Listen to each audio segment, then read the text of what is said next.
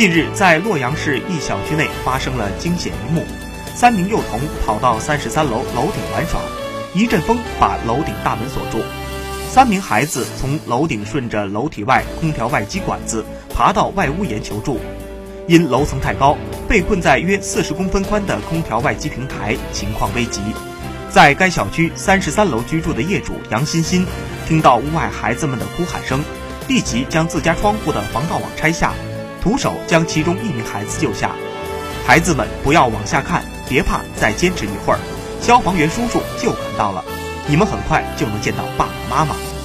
杨欣欣和妻子一面关注孩子们的一举一动，一面给孩子们鼓劲儿打气，转移注意力，等待消防员的到来。随后，消防、公安、救援队等相继赶到，在多方努力下，另外两名孩子顺利脱险。